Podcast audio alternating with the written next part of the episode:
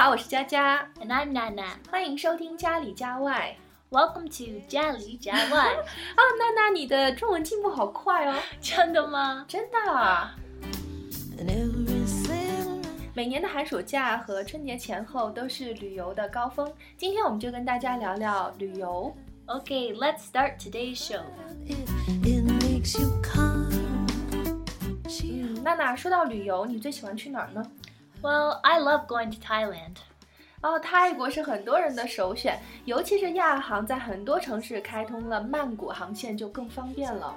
Yeah, AirAsia has some really good ticket prices. 对，亚航是很便宜，因为它除了飞行没有其他的费用。That's so true. You have to pay extra for everything.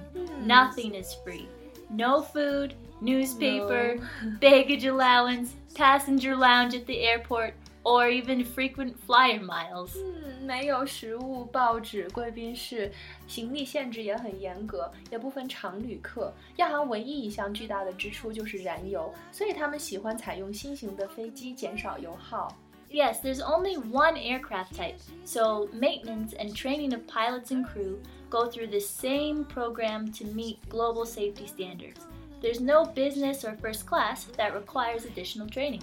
对他们只有一种机型，培训费用也降低了，没有商务舱、头等舱，只有一种座位类型，减少了空间，就能容纳更多的旅客。像一百五十座的空客 A 三二零可以容纳一百八十个座位哦。Airlines also have this formula that they use to calculate how many passengers will show up for each flight.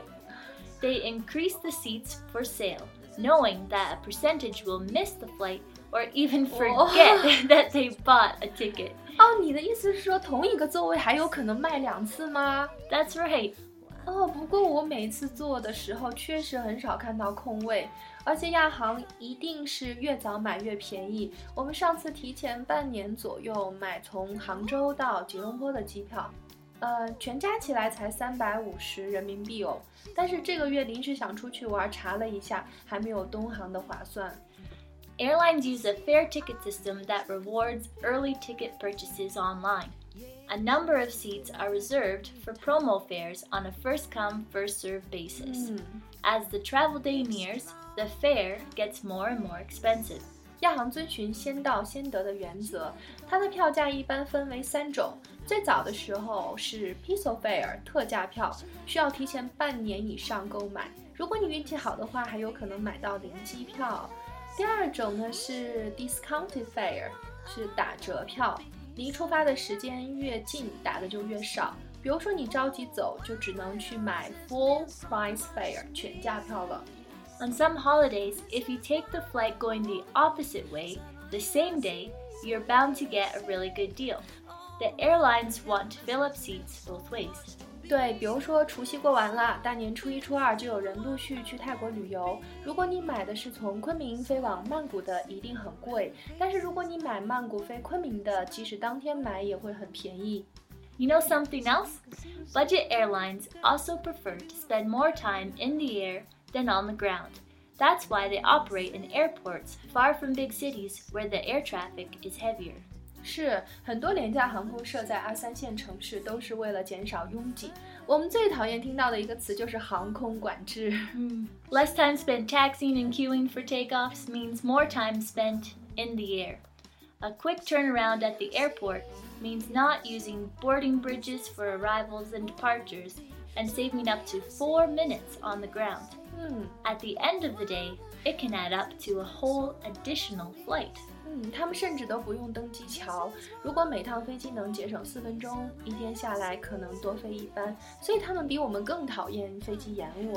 That's right。亚洲做的比较好的是亚航，像美国还有 Southwest，澳洲还有 Jetstar。Canada has WestJet，and Europe Ryanair。 嗯，都是全球知名的廉价航空。呃，刚说了去泰国，你觉得泰国最吸引人的是什么呢？Well, I love the beaches and food. I love warm weather. I love how oh. inexpensive it is to buy things there. I hmm. love snorkeling. The people there are so friendly. They love to smile. 是啊，像沙滩、美食、风土人情都是很吸引人的。呃，我觉得泰国跟其他国家最大的不同就是 Lady Boys。哦，对，人妖，人妖几乎占了泰国人口的百分之一，大概就是六十多万人。我虽然没有特意的去看过人妖的演出，但是在泰国的地铁上一眼就能认出来。我还记得有一站是叫 Nana，那一站是人妖的聚集地。Mm, yeah, Nana Plaza.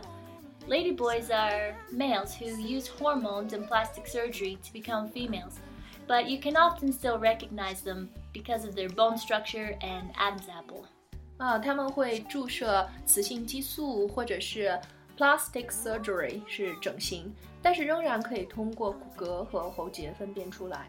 Some ladyboys have breast implants or a full sex change, while others just keep what they're born with. 嗯，变性现在不多了。自从2008年泰国卫生部出令禁止，现在人妖主要还是靠整形和化妆。A lot of people can't understand until they meet these girls. You realize it isn't just a bunch of guys in dresses. it's a group of pretty women.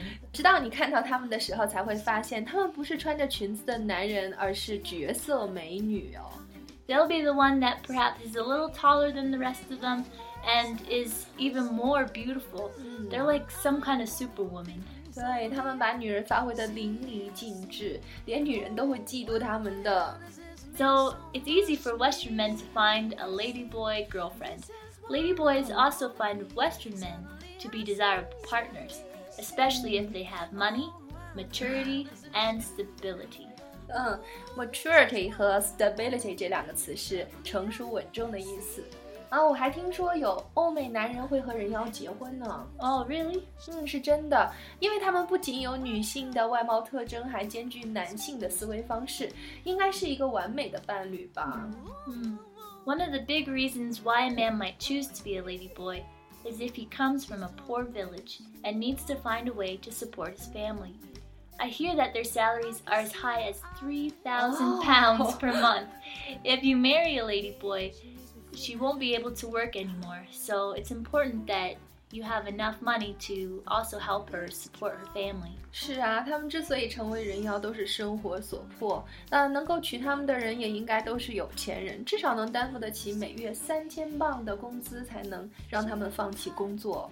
Tourism makes up 6% of Thailand's economy.